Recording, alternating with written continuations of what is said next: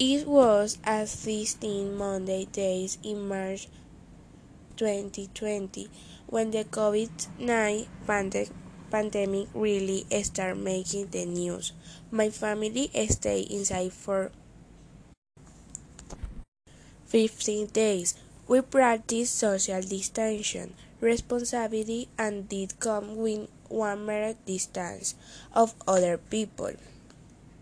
Some people were concerned about run out of toilet paper, but we are we were prepared to use sock if when ran out. Our favorite snack was wheat and black ice cream de Oreo, which we would eat after we Zumba safari in our living rooms.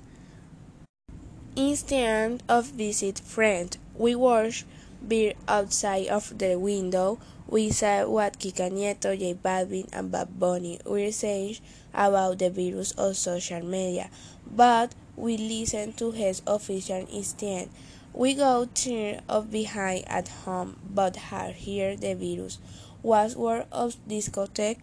It was a tough time, but made it strong.